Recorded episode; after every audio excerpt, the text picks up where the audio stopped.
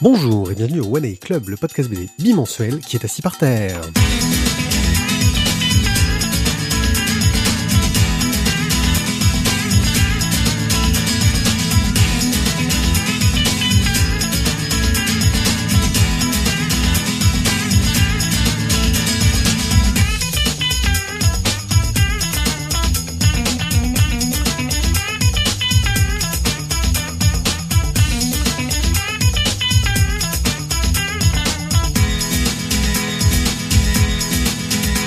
Hello Une petite émission à l'ancienne, enregistrée euh, en conditions presque pas de live. Le seul défi qu'on s'est donné pour cette émission estivale, parce qu'on vous avait promis une émission estivale, c'est de faire une émission pas trop longue. Alors, qu'est-ce qu'une émission estivale? C'est une émission où, en fait, on l'a fait l'été et on avait promis de faire euh, plein, On- plein de. On l'a fait à l'arrache en fait. Ouais, on avait promis d'en faire plein d'émissions.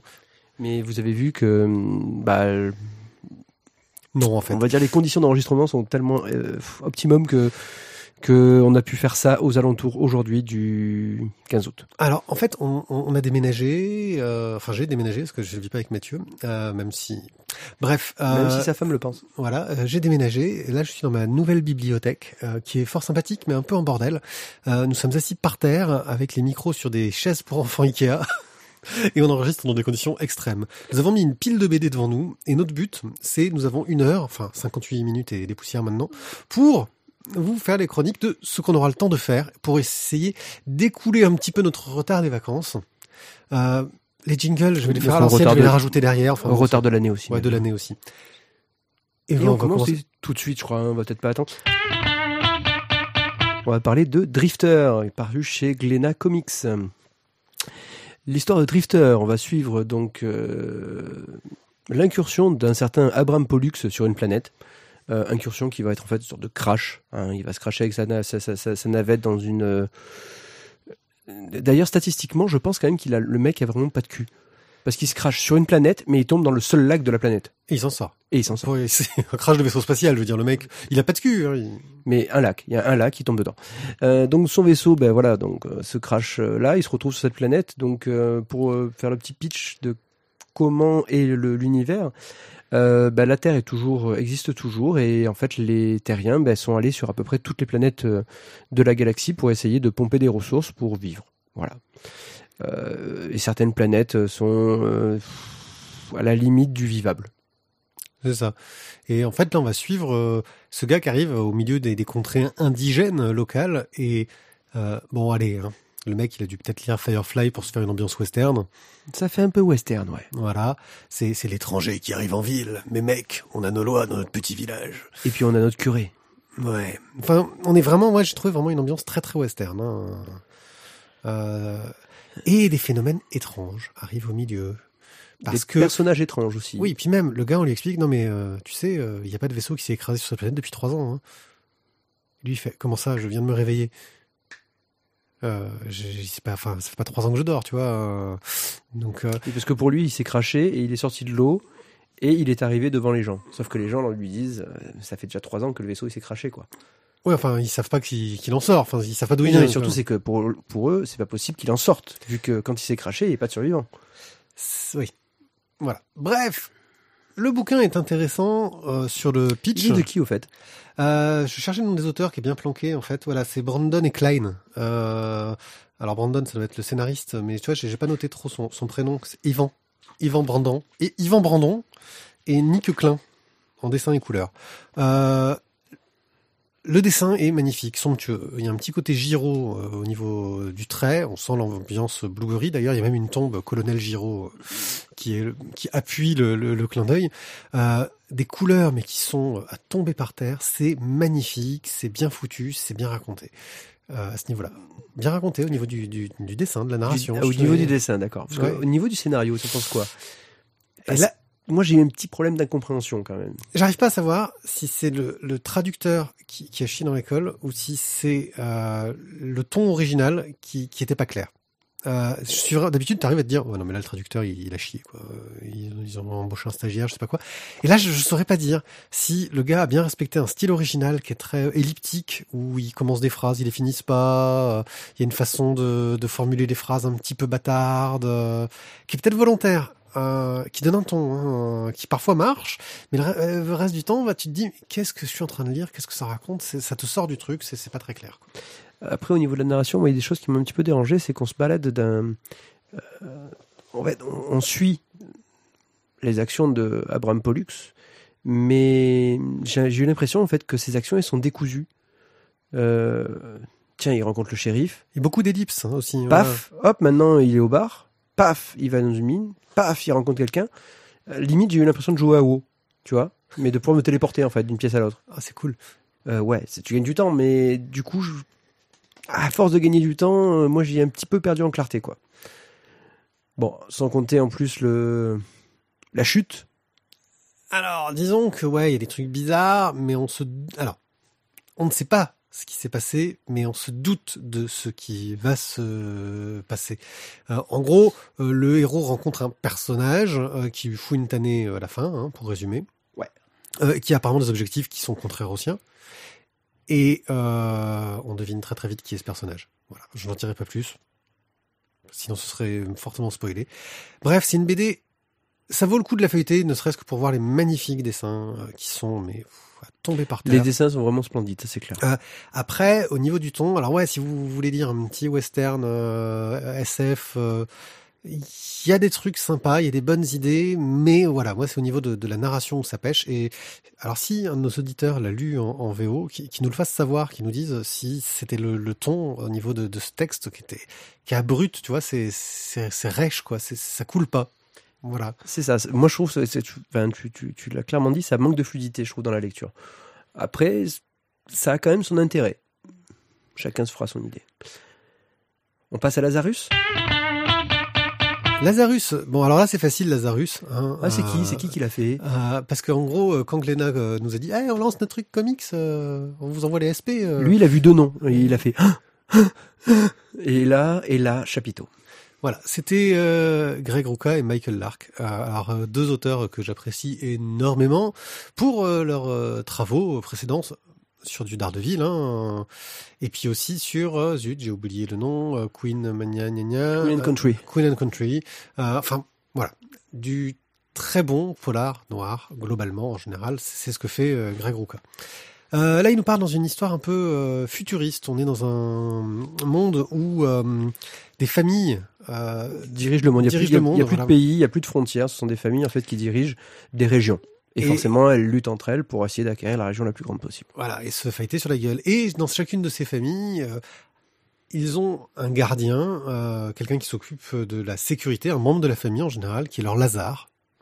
Euh, donc d'où le titre Lazarus, et qui en gros est fortement modifié génétiquement, technologiquement, bidouillé pour être euh, une tuerie, quoi. Bah, surtout, c'est que le Lazare, euh, dans la Bible, c'est le personnage qui est ressuscité par Jésus. Voilà, qui est réussi par Jésus. Donc, oui, on se peut supposer que nos Lazars ont une très très grande faculté de survie. oui, Et même que quand on les a à peu près démembrés, eh ben, ça peut se refaire. Bref, ils sont méga balèzes. Et le fait qu'ils soient de la famille, c'est aussi un truc important, c'est que ils sont de la famille, donc ils, Ils sont fidèles. ils sont fidèles. Et là, bah, dès le départ, euh, on voit le, le père de la famille qui nous le dit tout de suite que euh, la- sa fille, la Lazare, en fait, il la considère pas vraiment comme sa fille parce qu'elle a été construite pour être un Lazare et c'est rien d'autre. C'est un outil, c'est un objet. Euh, mais que l'important, c'est qu'elle, elle croit qu'il l'aime. Et donc, il continue à lui faire croire qu'il l'aime. Et il va commencer à la lancer sur des missions euh, internes. Bien sûr, il y a un traître apparemment au milieu euh, d'un poste frontalier, euh, avec une des familles avec lesquelles ils sont le plus en bisbille. Et elle va devoir se retrouver à enquêter là-dessus. Et petit à petit, les doutes vont se mettre dans son esprit. Elle va se poser des questions sur bah, est-ce que euh, elle travaille pour les bons? Est-ce qu'elle est vraiment aimée de sa famille? Euh, Petit à petit, on voit ça. Et puis on voit ses frères et sœurs qui sont tous des ordures. Non, Si. non, oh, ça va, ils Ouais. font quoi? Ils font juste des petits trucs ensemble. On a vu dans Game of Thrones que c'était finalement pas si mal que ça. Bref, euh, un, voilà. Un univers sympathique, une intrigue assez classique, je veux dire, on est dans du Dark Angel, on est dans tout ce que tu veux, quoi. La- la- la- L'arme créée euh, pour détruire, euh, voilà, l'arme créée euh, qui se retourne contre toi parce qu'elle commence à avoir des doutes sur le fait qu'elle agit pour les bonnes raisons. Euh, en plus, tu mets un personnage féminin, donc c'est bon. Euh, tu, tu as la moitié des séries des années 90. euh, Ouais, mais y a pas, il y a- Voilà. il n'y a pas de Michael Weatherly. Ouais, c'est vrai.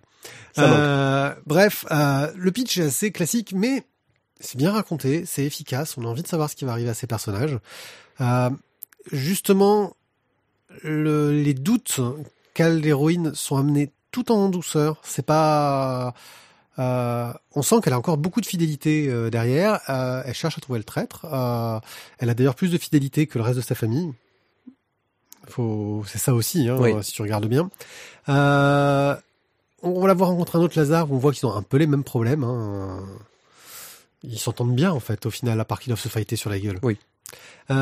Euh, voilà. Euh, moi, le scénario, j'ai trouvé ça efficace et bien, bien mené. C'est- alors, moi je dirais ça, ça- c'est pas le scénario original de l'année, mais c'est bien mené, c'est efficace.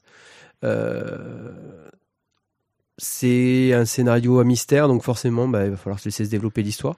Il y a du Man- potentiel dans le dans l'univers en plus. Ouais. Et, euh, et après, du coup, je rajoutais quand même voilà le dessin qui n'est pas, enfin, En gros, un truc comme ça, tu peux mettre, tu te prends un, un pseudo Jim Lee ou un pseudo auteur euh, qui va te faire de l'héroïne à forte poitrine euh, avec oui, des mensurations euh, néant, qui va halluciner, qui va dégommer avec des splash pages qui pètent dans tous les sens et des couleurs flashy. Et là, non. ça manque, voilà, c'est, ça manque un peu. Le dessin est joli, propre, c'est net. Maintenant, ça manque un petit peu de dynamisme. Ah, moi, je que pense c'est- que c'est ce qui crée le ton.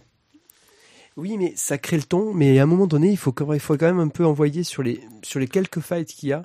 Il aurait fallu envoyer des grosses pages. Et en fait, même sur, les, sur, sur ces moments de fight, même les explosions, elles sont sur les petites cases. Oui. Et c'est dommage parce que du coup, ça, ça, avec pas grand chose finalement, tu peux quand même donner un peu plus de peps. Et moi, je trouve que ça a manqué un petit peu de ça. Maintenant, j'ai quand même passé un bon moment et j'ai plus apprécié Lazarus que Drifter. Bah, il donne un, un côté. euh, voilà, voilà. moi, en gros, c'est que c'est un récit qui euh, te pourrait faire passer pour un truc d'action, euh, mais il ne mise pas sur le côté action. euh, il mise sur le côté ambiance et le côté noir. Euh, alors que le scénario et l'univers te feraient prêter avec des tonnes d'explosions, etc. Il y en a, mais c'est pas ce qui est mis en avant. On verra la suite. Efficace. C'est à lire. Chef-d'œuvre Chef-d'œuvre Putain, j'entends une voix au loin. Chef-d'œuvre J'entends. Ah, ah, ah, Héraclès, hein, le tome Tome 3. Chez Aquileos. C'est nos petites lectures d'été, hein, t'as remarqué Ça fait trois ans. Je sais pas, l'an prochain, l'an prochain, on va avoir, on va avoir les boules, quoi. Et non, parce que, non, et non, parce que le premier, on l'avait fait en, en cocktail.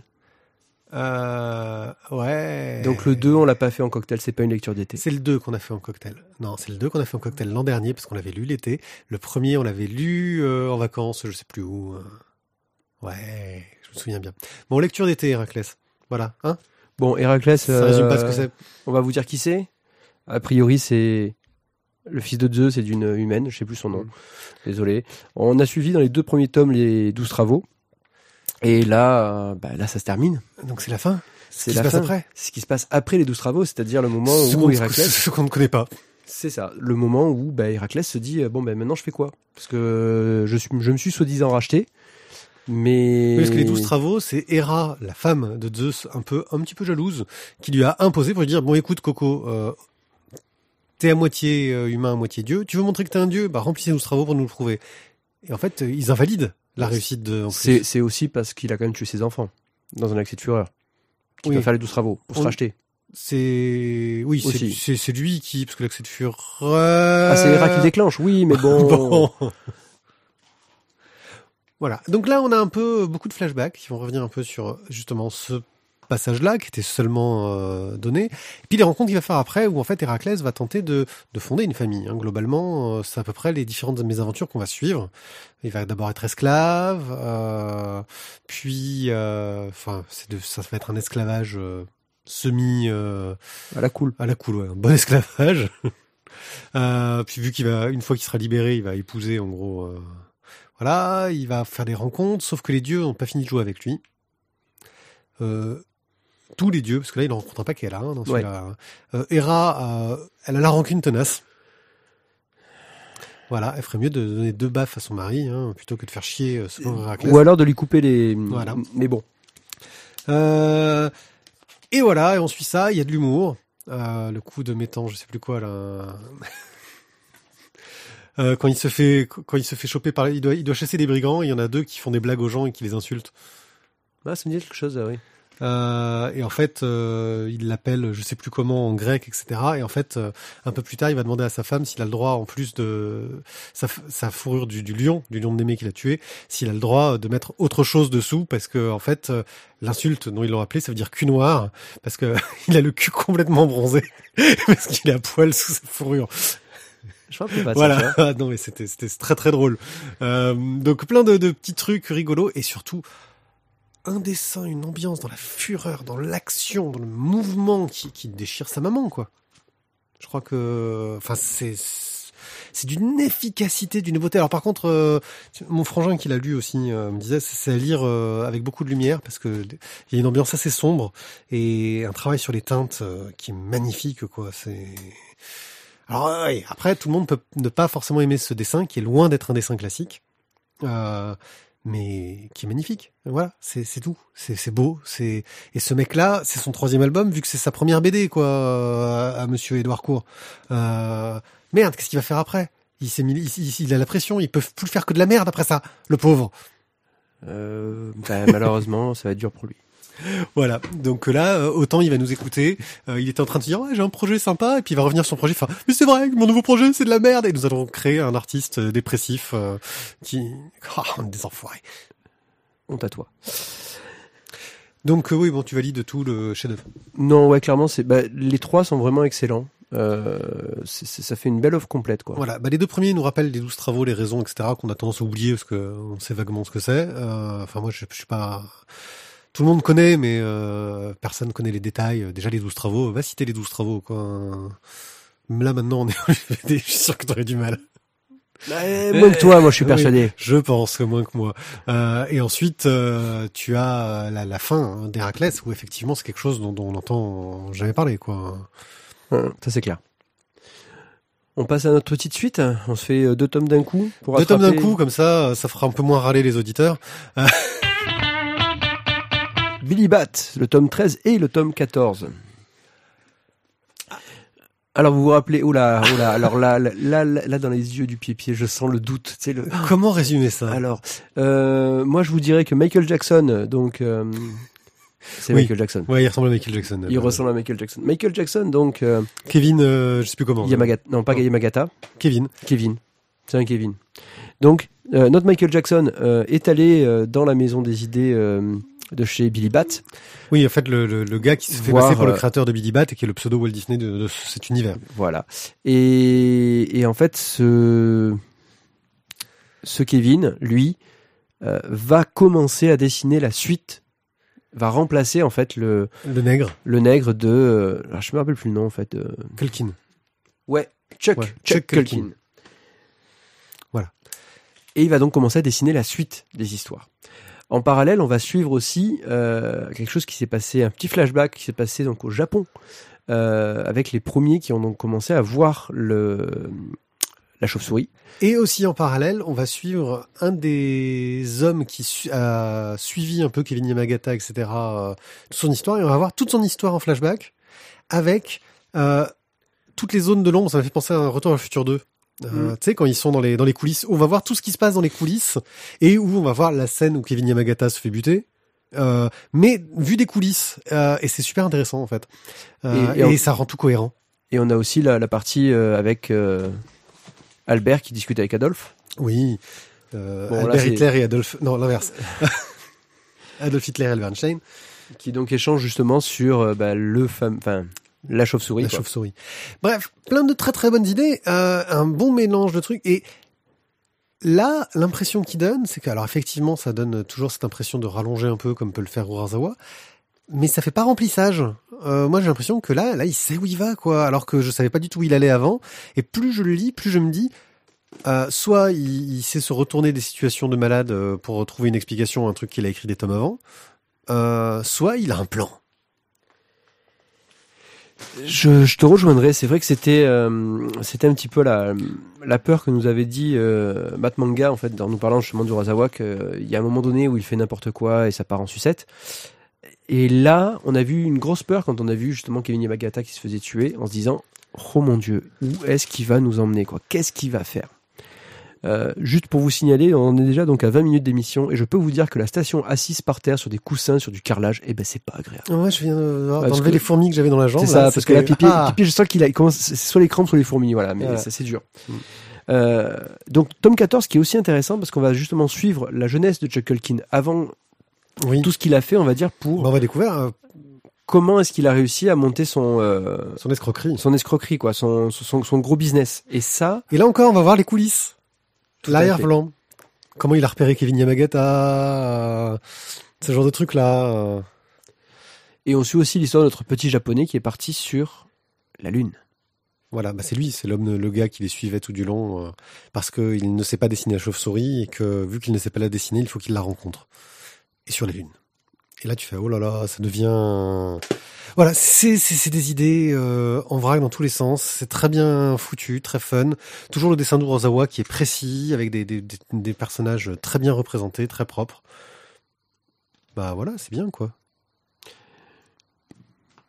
Hâte de voir la suite. Voilà, c'est c'est une série que, que je continue à suivre avec plaisir, même si effectivement je comprends qu'on puisse ne pas euh, accrocher à Urasawa. Vous avez vu, on a fait court sur du Urasawa. Bah, surtout ne pas accrocher parce que c'est Ah, bah, c'est parfois compliqué à suivre quoi. Oui, et puis même le, le truc de base du coup de la chauve-souris qui parle, machin chose, et qui a des traits de personnages de dessin animé, ça fait un peu ridicule, même si on- ça finit par tenir la route quoi. Et là, c'est à ce moment-là que là tu nous fais la la méga réflexion. Le invincible, tome 14, les guerres Vitrulmite. La guerre Viltrumite. Tu, tu prononces très mal. La guerre Viltrumite. Avec de Robert Kirkman toujours et Ray Notley. Alors, Invincible, je vous le rappelle rapidement, c'est l'histoire euh, d'un jeune homme dont le père est le super méga super héros du monde euh, existant. Euh, sauf que euh, il s'avère que son père en fait était un envoyé euh, pour euh, euh, repérer la Terre pour euh, l'envahir euh, sur le long terme, euh, que le fils était juste là parce qu'il était là pour s'incruster. Euh, mais le fils, lui, est très attaché à ses valeurs humaines, euh, fight contre le père. Finalement, le père regrette et il se rend compte que lui, il est vraiment tombé amoureux sur Terre et qu'il était humain, euh, tout ça. Sauf que les méchants, les Viltrumites, euh, dont qui est la race du père de Invincible, quoi, du, du, du héros, euh, bah eux, ils doivent venir et à un moment donné, ils vont venir pour ils sont attendus quoi depuis quelques tomes pour venir envahir la Terre. Et là ils arrivent, ça y est, c'est bon, ils vont envahir la Terre.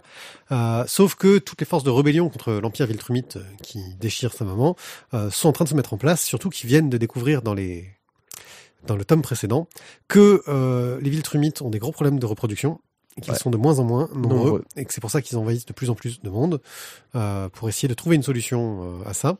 Et l'autre truc, c'est aussi que ils ont appris que toutes les bandes dessinées, parce que le père de- du héros, j'ai oublié son prénom, tiens pour le coup, euh, le père du héros euh, écrivait des, des, des bouquins et des BD euh, dedans, dans lesquels il donnait tous les points faibles des Viltrumites euh, qui étaient cachés à l'intérieur.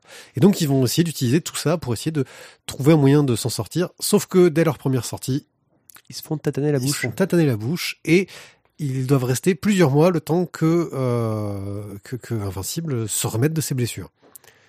Voilà, ce qui permet, euh, bon, Au père et au, Au- deuxième fils de se faire voilà, connaissance. On, on résume euh, brièvement parce que l'univers commence à être très très riche, surtout que ça commence à inclure de plus en plus de séries dérivées qui sont incrustées dedans. Parce que il a commencé à créer son petit univers super-héroïque, Robert Kirkman. On rappelle, c'est aussi le scénariste de Walking Dead.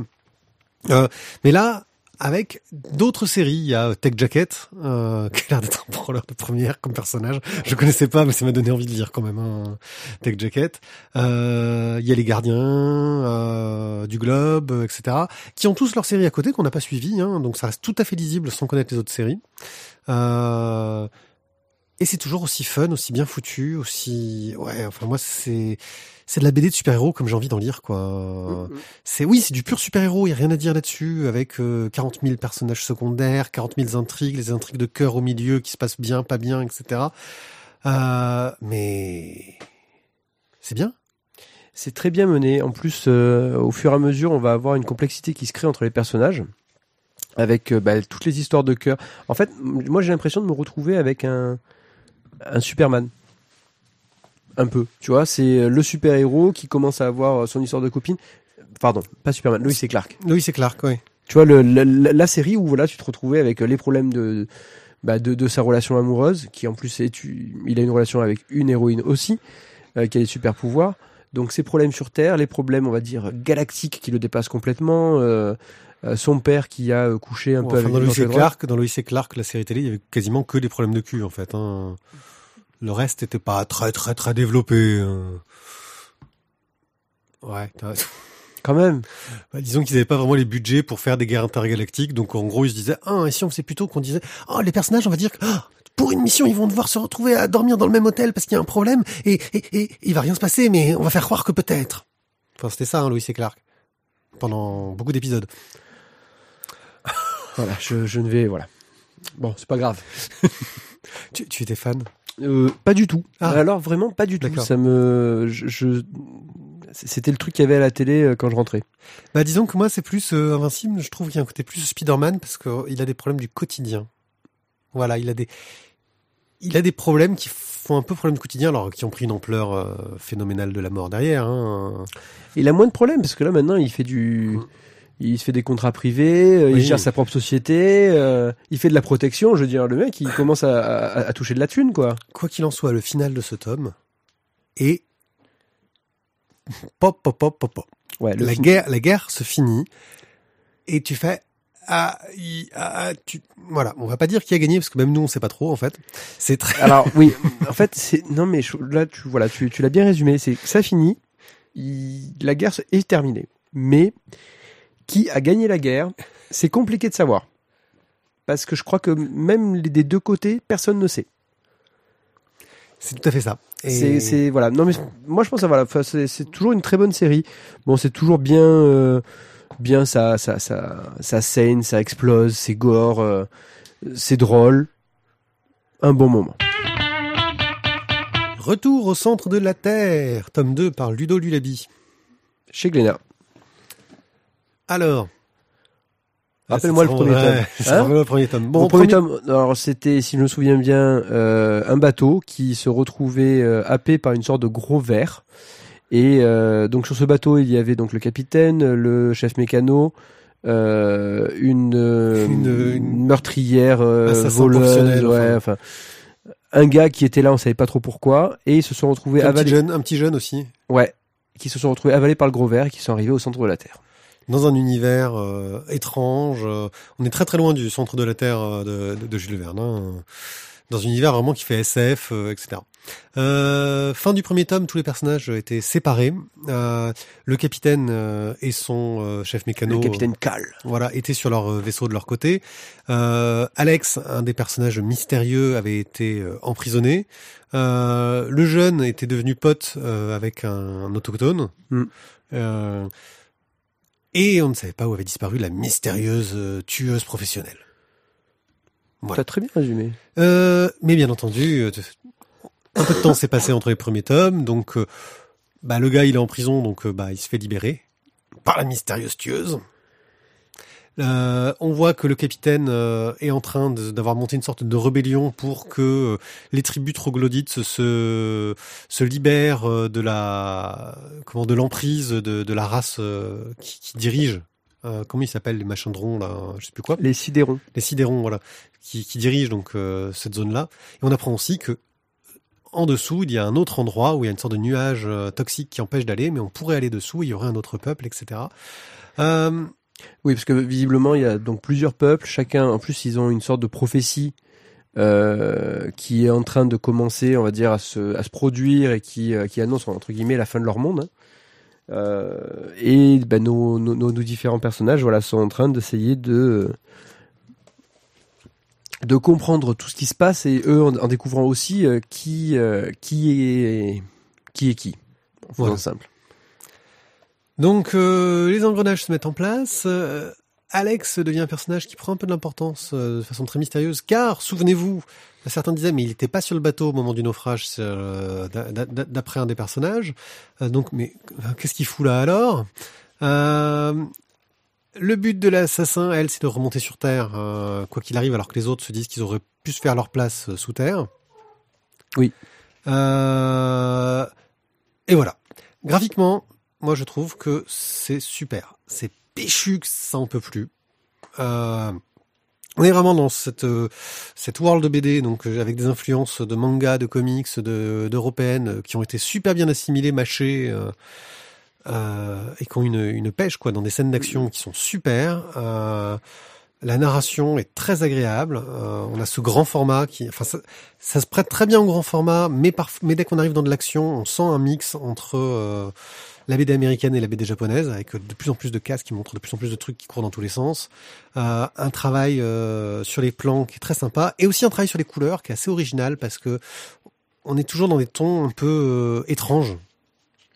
Bah, c'est des couleurs improbables parce qu'en fait, il n'y a pas de, Voilà. il n'y a pas de soleil. Voilà.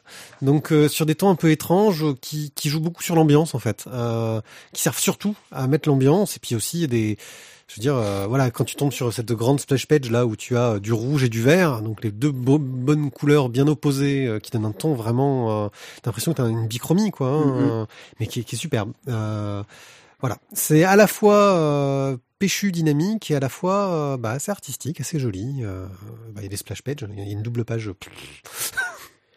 qui, voilà. Alors, graphiquement, c'est très joli. Euh, au niveau scénaristique, moi, j'ai eu plus de mal à rentrer dedans parce que, comme on avait dit dans le premier tome, c'était très euh, décousu parce que tu savais pas vraiment où tu allais et qui euh, allait faire quoi. Malgré le deuxième tome, j'ai pas encore réussi à, vraiment rentrer dedans. Pour moi, ça reste un peu brouillon, brouillon et incompréhensible parfois. Voilà. Euh, ouais, moi je trouve que c'est une bonne série euh, ado, quoi, que j'aurais pris une- mon pied à lire en étant ado. euh, tu vois, une sorte de de l'enfeust euh, peut-être euh, pour, pour pour les nouveaux jeunes.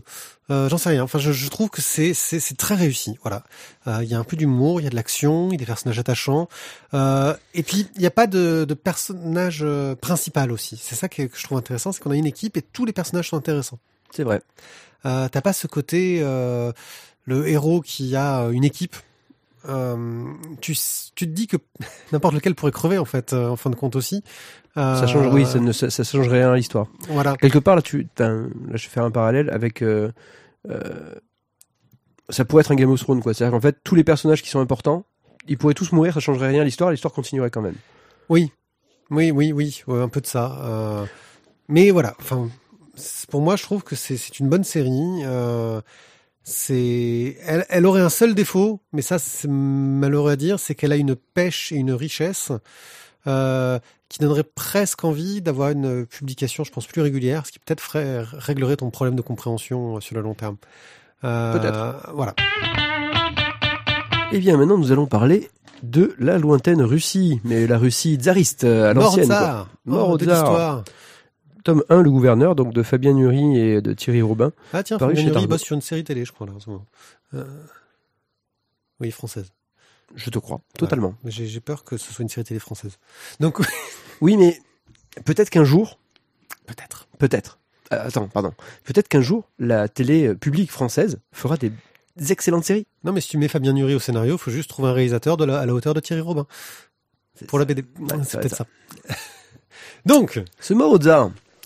Euh, ben donc nous sommes donc dans euh, la Russie euh, bah, tsariste, euh, l'ancien empire russe, voilà, le grand empire russe, et on va suivre euh, l'histoire d'un petit gouverneur euh, bah, qui a fait une petite erreur.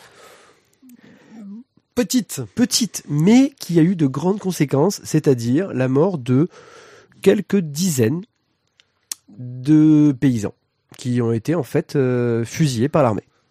Sur, alors qu'ils étaient juste en train de manifester pour dire euh, on n'est pas content. Plus d'une dizaine, j'aurais cru, mais bon. ouais. Mais quelques dizaines, si tu veux. Ah, quelques dizaines, ok. Une poignée, quoi, une poignée de dizaines. Tu... Une poignée de- Et- toi, quand tu tues des gens, pff, je veux dire, Ouais, mais Ouais. su- su- suivant tes lectures, quelques Oui. dizaines de gens, ça représente plus grand-chose en fait. Si tu te dis, ouais, ça va, il a tué des millions, franchement, le mec, il a tué 200 personnes, qui s'en fout, quoi. Ouais, non, Euh, vrai. voilà. Et ben donc, euh, ben, forcément, en ayant tué tous ces tous ces petits paysans qui en avaient gros, euh, ben, il se retrouve euh, Haï. haï, détesté, et en fait, on le menace de mort. Et lui-même euh, s'en veut énormément parce qu'il ne voulait pas la mort de ces gens. Oui, parce que c'était un malheureux concours de circonstances, Et qu'il a l'air d'être un, un, un mec bien. finalement.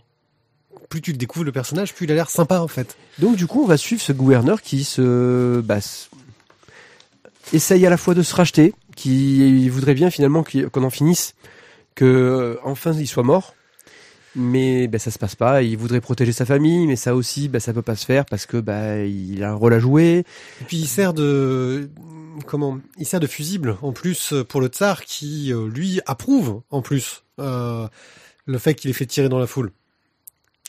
Le tsar approuve et lui dit ah vous avez fait du bon boulot gars. Bon vous allez avoir des problèmes mais c'est bien parce qu'en plus il fait fusible c'est-à-dire que c'est le gars qu'il faut taper du gouvernement quoi.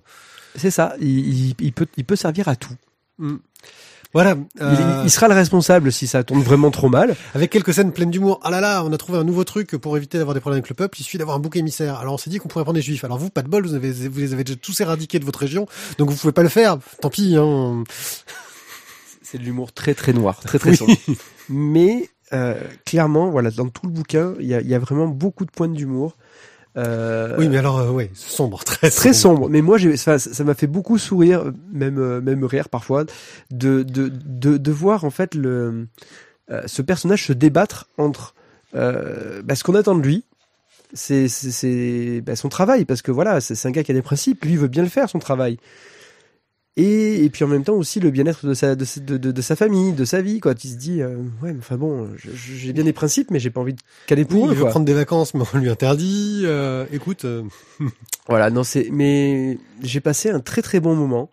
Euh, par contre, je ne sais pas.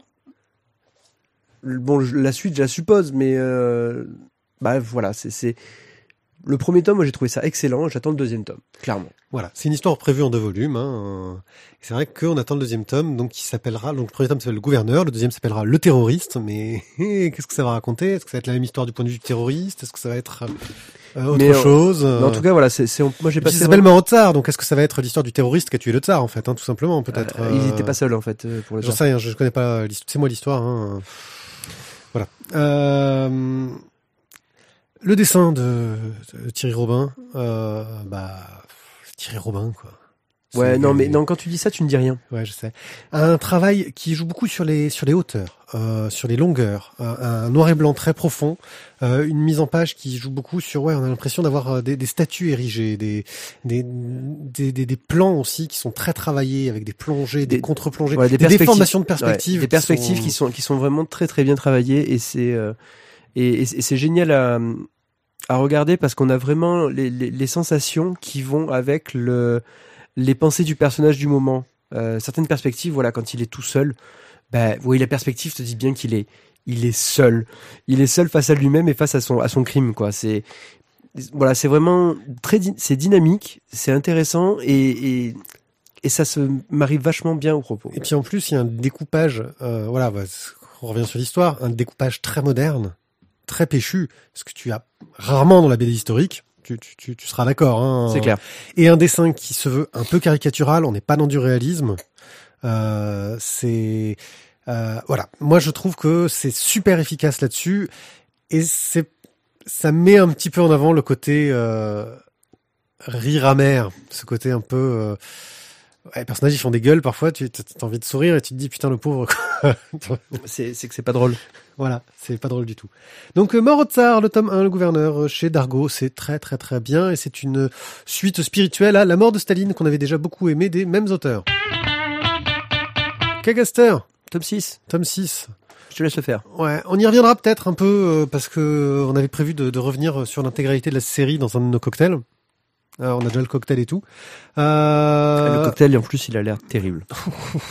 C'est toi qui bois celui-là. Hein Euh, Celui-là, oui, c'est moi qui dois le boire en plus. ouais. ouais, t'as peur. Hein Euh, Euh, Sauf si on trouve un truc pour le château des, euh, dans les étoiles avant. D'accord, on va pas trouver. Et donc, euh, en gros, euh, Kagaster, on suit dans ce monde futuriste où les gens peuvent se transformer euh, d'une façon ou d'une autre en insectes euh, sans qu'on sache pourquoi euh, et fonder des sortes de nids d'insectes. et bien entendu, il y a des gens qui sont là pour lutter contre ces insectes, dont le héros qui s'appelle, je ne sais plus comment, Kido. Oui. Kido et qui a recueilli une jeune fille euh, qui il a pris sous son aile. euh, voilà. Euh, c'est la fin de l'histoire et en gros, j'ai rien compris. Et déjà, non. J'ai rien compris. non, et déjà, faut dire, un manga qui finit en 6 tomes, ça, c'est bien. Oui, mais j'ai rien compris. Le problème, c'est qu'on se retrouve euh, avec deux histoires en, en parallèle. On a le héros et l'héroïne euh, qui sont partis Dans une euh, ruche. dans une ruche, donc là où il y a les grands méchants, etc., pour lutter contre des grands méchants, pour retrouver la fille, la mère de la fille, Oui. qui est une sorte de reine euh, qui peut attirer les créatures, tout ce que tu veux. Qui peut diriger en fait Voilà, les, insectes. Euh, et la fille pourrait le faire aussi, et son demi-frère. Euh, qui est une expérience avortée, échouée. voilà. Euh, et ils vont là-bas pour essayer bah, de, de, de, de sauver la mère. euh, en gros, Euh, arrête de me faire du pied, Ouais, c'est vrai, mais voilà, c'est la chaleur. C'est parce que, j'ai mal au cul. Enfin, euh, T'as mal ou quoi et donc euh, et en parallèle, on a euh, le conflit armé dans La ville. la ville entre euh, les méchants et les gentils, mais je, sais plus en fait. J'ai rien compris. Ça manquait de clarté ce passage-là. Alors, ben non, clairement, clairement, là où j'avais trouvé qu'il y avait, ben, les, les cinq premiers tomes en fait étaient limpides quoi. Tu suivais ton, ton petit tueur d'insectes avec la fille, et petit à petit on commençait à te monter euh, la sauce, euh, lui d'où il venait, elle, Montrer les personnages secondaires. elle, d'où elle venait. etc. et ok. Mais sauf que là, cette solution entre le tome 5 et le tome 6, Il y a un nombre de personnages qui arrivent en plus. Et puis ça finit, ça finit où c'est presque. euh, c'est- c'est- c'est- moi j'ai trouvé ça, ça finit, c'est un peu énigmatique. C'est contemplatif. Tu ne sais pas. Est-ce que qu'est-ce qu'ils vont faire? Je, je dirais pas que la fin est, est ratée. Je trouve d'ailleurs que c'est très intelligent de l'auteur d'avoir dit euh, je ne continue pas et je m'arrête là. Parce qu'il avait un univers. où- Ah oui, il aurait pu. Hein. euh, voilà, elle avait un univers d'ailleurs, je crois, euh, où elle aurait pu, euh, il me semble, je sais plus. Enfin bon, l'auteur, hein, on va faire du, euh, avait un univers euh, vraiment euh, très intéressant euh, et exploitable. Euh, ils auraient pu tirer sur la corde pendant 40 000 ans. Donc je trouve ça bien. Je trouve ça bien d'avoir amené beaucoup de politique, d'intrigue et quelque chose de, de mature et d'intéressant dans quelque chose euh, qui, qui, qui se vend comme un shonen. Hein, euh, donc quelque chose de- d'assez euh, normalement un peu plus euh, light entre guillemets, j'ai envie de dire à ce niveau-là. Euh, mais en fait, ça manque au début de chaque tome. C'est souvent le, reproche que je fais euh, à ces séries-là. Hein. Ça manque au début de chaque tome d'un petit résumé. Alors ouais, peut-être que c'est parce que ça sortait tous les deux mois et que nous, on mettait six mois à lire un tome et qu'on a toujours été à la bourre, euh, etc. Euh, ouais, peut-être euh, largué à cause de ça. Bref, euh, je suis un peu déçu. Alors le côté intrigue. Euh, euh, Kido, Ilie et Asht, donc les trois personnages principaux, euh, fonctionnent bien, mais toute l'intrigue militaire, si euh, je comprends son intérêt, euh, je trouve qu'elle n'est pas traitée avec effi- efficacité, Euh, et pourtant, euh, comment la conclusion de cette partie de l'intrigue là est, bonne, quoi, est presque meilleure que. C'est bizarre. T'as voilà, t'as le conflit militaire où je trouve que la conclusion du conflit militaire est super euh, bien trouvée, mais j'ai un peu eu du mal à suivre le conflit militaire. Et tu as l'intrigue principale avec les héros qui vont lutter contre les, grands centres des insectes, etc. Où l'intrigue m'intéressait plus, mais où la conclusion m'a un peu déçu.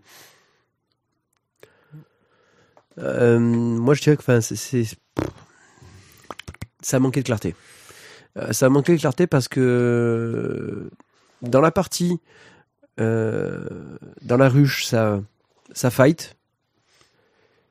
Et les dialogues qu'il y a ne m'ont pas. euh, j'ai trouvé ça barbant à lire et, et puis pas, pas clair en fait sur, sur ce que ça allait donner.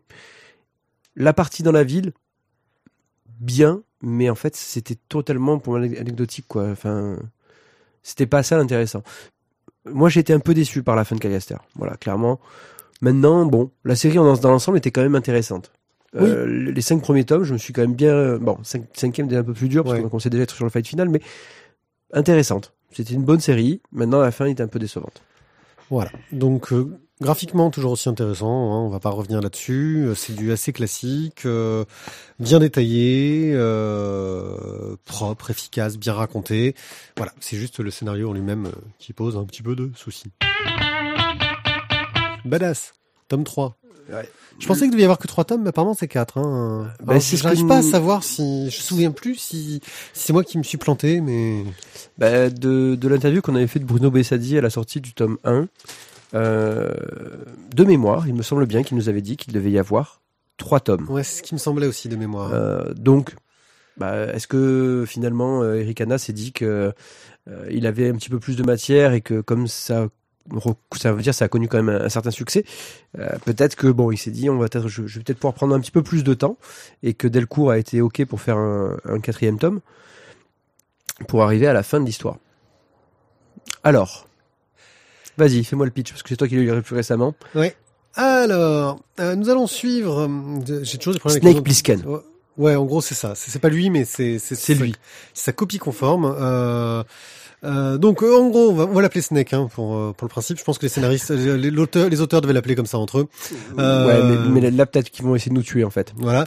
Euh, donc bref, lui en fait, il bosse pour euh, l'équipe du gouvernement avec un acronyme qui ressemble à une arme, mais qui n'est pas le Shield. Euh, tu vois, je continue dans les, dans les comparaisons. Ouais, c'est ça. Euh, et euh, bah, il est super balèze quoi. Il, gère tout en sous-main, il manipule tout le monde, et il est super fort. Vraiment, c'est un tueur. Et c'est là que tu te découvres que d'un coup, tout ce qui s'est passé dans les deux premiers tomes, c'était prévu. Il maîtrisait Adolphe. Euh, il m'a un peu fait penser à euh, comment il s'appelle dans The Boys, euh, à Butcher, dans l'idée aussi Oui. euh, dans The Boys, qui est le gars euh, qui, je suis pas un super héros, mais je vais les contrôler pour euh, mieux gérer ce qui se passe. Sauf que lui, il est un peu plus haut dans l'échelle que Butcher et il gère un peu mieux les choses. Voilà. C'est ça. Il gère le taf. Euh, et donc, bah, on va voir qu'il y a un plan qui se met en route petit à petit euh, pour bah, essayer de prendre le contrôle des, des surhumains. Sauf que l'équipe principale de surhumains se rend un peu compte de ce qui s'est passé et le prend mal et va essayer de- d'y aller avec ses, ses techniques de répression, on va dire, de son côté. Et là, tu fais ah badass. Le premier tome, je vais trouver ça rigolo, sympa. Le deuxième tome, je m'étais dit bon, ils s'en font un peu trop des caisses. On s'est bien amusé, mais là, ça devient n'importe quoi. Il y a plus vraiment d'enjeu. Euh, les mecs. euh, ont- ils ont aucune chance de. Enfin, je veux dire, en gros, on a, on a des forces en présence qui sont trop fortes pour que ce soit intéressant. Ouais. Euh, le tome 3, tu dis, ah non, c'est beaucoup plus subtil que ça, en fait. Euh, le tome 2, faudrait que je le relise parce que il y avait beaucoup plus de, de, de, de petites bisbilles euh, de, de baleines sous cailloux, comme tu dis. Euh, Sacré baleine d'ailleurs. ouais. Et le tome 3, en fait, bah, il est plutôt très très bon et il te rend la série vachement mieux. Ben, je dirais ça. Moi, ça m'a. Je trouve hein, le tome 3 amène de la subtilité finalement dans le, le bourrinage du tome 2. Oui, et puis du tome 1 aussi, hein, qui était bourrin, mais, mais plus Mais standard, plus drôle. Du coup, tu, tu te dis, ah oui, mais en fait, euh, il y avait beaucoup de choses derrière qu'on ne voyait pas. Voilà. Euh, c'est presque dommage, j'ai envie de dire, qu'il faille un tome 3 pour se rendre compte de la subtilité de la chose. Mais d'un autre côté, il aurait pas pu euh, un petit peu tendre la corde dans les tomes 1 et 2. Euh, ça aurait pas été aussi efficace. Donc, euh, euh, un peu casse-gueule, j'ai envie de dire éditorialement, de se dire, on va faire un truc, ça va être euh, basique, rigolo euh, dans les deux premiers tomes, et puis le tome 3, on va montrer qu'en fait, c'était plus, plus subtil que ça. Euh, mais bien trouvé. Moi, c'est de la bonne BD. Euh, c'est la- ouais, c'est une bonne BD de super-héros, on va dire underground, Sans foi ni loi. sans foi ni loi, etc. Ça fonctionne bien. Euh, je vais oser le dire, ça vaut un The Boys. Euh, c'est même presque plus subtil qu'un The Boys sur certains points.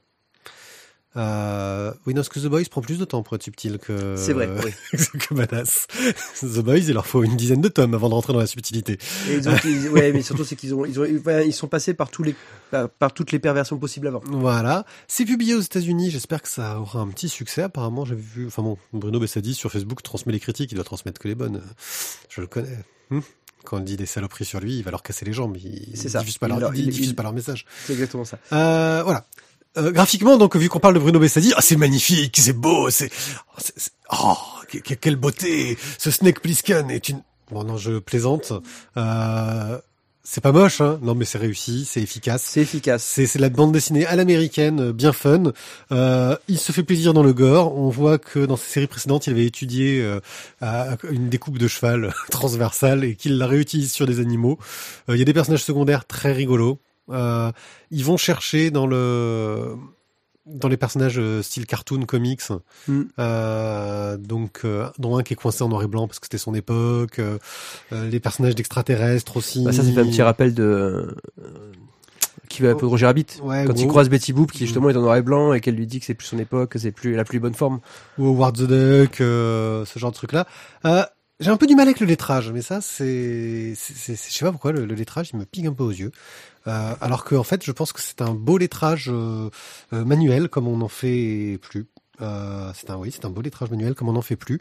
Et je sais pas, j'ai peut-être pris tellement l'habitude d'avoir des lettrages informatiques qui sont, tu sais, tout propres, euh, nickel, tout ce que tu veux, que bah au début, j'avais l'impression que ça faisait un peu gras, tu vois, un peu, euh, voilà. Mais c'est vraiment, je suis obligé d'aller chercher dans le lettrage pour trouver un truc qui, C'est qu'a priori, ça doit être quand même bien. Ouais. Hein franchement. c'est voilà, c'est trois tomes pour l'instant, le quatrième à venir. Je sais pas si je- ça, ça devrait être le dernier. Oui, c'est tri- série complète en quatre tomes, c'est écrit derrière. hein. Alors, Là- c'est bon. Là, c'est écrit. On s'arrêtera au 4. Donc on, on, on, en est, on, a, on a fait presque toute la pile et il nous reste 10 minutes. Oh. Euh, En fait, dès que Thierry est pas là, on est efficace. Jaco the Patrolman de Akira Toriyama, les origines de Dragon Ball. Oui, alors le, les origines de Dragon Ball, euh, c'est pour vendre. hein. Euh, Oui, ça n'a euh, pas grand chose à voir. Alors ouais, il y a un lien, mais... Hein Oui, il y a un lien. Bon, Toriyama, en gros, a décidé de revenir un peu dans, dans- dans- en service actif ces dernières années. Euh, il a créé euh, Jacko the, Galactic Patrolman euh, pour le fun, euh, il y a quelques années, pas, pas longtemps, deux, trois ans à tout casser, je dirais. Voire l'an dernier, je sais plus, enfin bon. Euh, il avait fait un autre truc avec euh, Masakazu Katsura, je crois que je me suis planté sur son nom, mais c'est un truc dans le genre, qui était l'auteur de Video Girl Eye et Wingman et compagnie, dont on reparlera plus tard, dans une autre émission La parce que je ne l'ai pas encore lu. Euh, et donc, il a décidé de développer un peu son univers étendu. Euh, Il y a une nouvelle euh, BD euh, Dragon Ball qui est sortie, une nouvelle série animée aussi, euh, avec Akira Toriyama aux manettes. et donc, il n'a pas délégué comme il avait pu le faire sur d'autres séries qui n'avaient pas plu du tout. Bref, Jacko the Galactic Patrolman, ça s'annonce rigolo. Quand on voit la tête du héros, ça fait penser à un truc humoristique. Et ça l'est. Ça l'est totalement. Jacko, c'est un Galactic Patrolman. En gros, il a vu que un véhicule partait d'une planète. La planète, euh, c'est Vegeta. Vegeta. C'est Vegeta le nom de la planète? C'est Ouais, je crois que c'est végétal, planète euh, pas- Ouais, bon, de la planète Vegeta. des Saiyans. Et que quand ils arriveraient sur euh, la planète, sur sur la planète sur laquelle il arrive, c'est la Terre, je crois d'ailleurs. Je sais Oui, pas oui. si la Terre. Enfin bon, Bon, enfin c'est la Terre de Toriyama. Hein, euh, je suis désolé, mais bon, quand il arriverait sur Terre, euh, le truc, euh, il fallait qu'il vérifie si euh, bah c'était euh, Pas dangereux ou préparer une hostilité pour détruire la planète. ça. Et donc il part, sauf qu'en cours de route, euh, il rate une manœuvre sur la Lune et il se crache sur une petite île paumée euh, avec un vieux savant, à la retraite euh, qui travaille sur le voyage dans le temps pour faire revenir sa femme mais qui a toujours foiré euh, et qu'il a besoin pour pouvoir euh, réparer sa navette euh, d'une méga source d'énergie qui coûte très très cher et il essaie de trouver comment le faire. Et ce Jacko, lui, il est très fier d'être un Galactic Patrolman. Alors il y a beaucoup de rapports au... C'est le Sentai, je crois. Hein, le, Ouais. voilà, au Sentai avec les mecs qui prennent les postures, donc c'est Bioman, euh, les Power Rangers et compagnie. Euh, bon, les Power Rangers sont une version américaine de, ouais, voilà. Euh, bref. Xor. F- Ouais, Xor, voilà. C'est fun. C'est, c'est, c'est barré à la Toriyama. On est vraiment dans une ambiance entre le Dragon Ball, attention, je n'ai pas dit Dragon Ball Z, entre Dragon Ball et Dr. Slump. Ouais. Ouais. Mais C'est barré ça. que Dr. Slump, parce que Dr. Slump, c'est n'importe quoi. Euh, Là, c'est trop barré. Ouais. Mais du coup, ça reste très. euh, bah, le ton est très léger, très sympathique. Moi, j'ai passé un très bon moment à le lire. Euh, les petits rebondissements et les petits clins d'œil justement à la série Dragon Ball euh, sont vraiment sympas parce que du coup, bah, tu tu dis ah oui tiens ça c'est ah ça c'est ah et voilà ça n'a pas de grande importance pour l'histoire, mais ça, ça crée un fond. Ça, ça crée un fond voilà. pour voilà qui a, pour pour qui a vu Dragon Ball à l'époque. Oui. C'est-à-dire euh, le trentenaire, parce que je suis pas sûr que les, les, les jeunes d'aujourd'hui aient vu le premier Dragon Ball. Il y a eu une réédition euh, en vidéo de Bah, Dragon vu Ball. ou et c'est vu. Dragon Ball Kai, je crois, c'était une réédition du dessin animé, mais en version courte. C'est-à-dire qu'il faisait durer les combats plus courts. Ah bon? Moins d'épisodes, ouais. Moins, Pas cinq épisodes pour un juste un petit fight? 5 T'étais gentil. Ouais, mais c'est parce que c'était long aussi, c'était dur à les battre. Euh, le dessin, bah, Toriyama a toujours la patate. Hein, c'est Bah, Toriyama ou c'est Son studio, oui. son studio, parce que je suis pas sûr que Je il, dessine, il dessine encore beaucoup, beaucoup quand même. Ouais, je pense qu'il doit pas mal dessiner. Euh, il fait au moins les car design, euh, Oui, mais- de choses. Et ils sont, ils sont bons ces car design. Hein. Ils ont des tronches leurs personnages. À un moment, j'ai cru que le vieux serait le professeur Gero. Ah À un moment, j'ai cru parce qu'il y a un air, tu vois. Je me suis dit, ah, autant c'est le professeur, le professeur Gero, c'est le créateur euh, des, des cyborgs. C'est 15, 16, 17, 18, 19, je crois. C'est ça va 17, c'est 16, Celle. c'est 17, c'est 18. Et celle. Et celle. Euh, à un moment, j'ai cru que ce serait lui, tu vois. euh, et puis non, en fait. Mais c'est c'est un personnage qui est, qui est sympathique aussi. Enfin, voilà, Jacko the Galactic Patrolman. Un bon moment. Bien, Eh ben, on a tué une pile. on a tué une pile. Ah, meurs pile. Euh, bah, que vous dire? Bah, que bah, pour nous c'est la fin de notre émission estivale. De notre série d'émissions estivales d'une émission. Bah, c'est ça, c'est une belle série de un épisode. Ouais. Ça pourrait faire une série française ça. Un ouais, épisode, c'est une série complète d'une année, une saison. C'est un pilote de, de série euh, française. bon.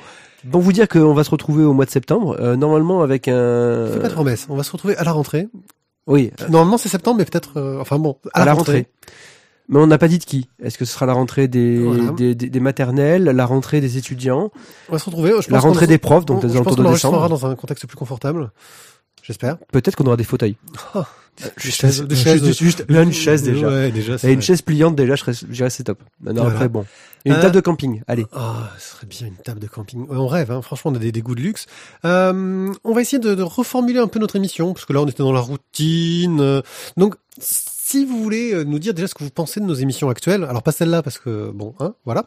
Euh, si vous voulez nous dire un peu ce que vous pensez de nos émissions, ce qui vous plaît le plus, ce qui vous plaît le moins, euh, ce qui fonctionne bien, ce qui fonctionne pas bien.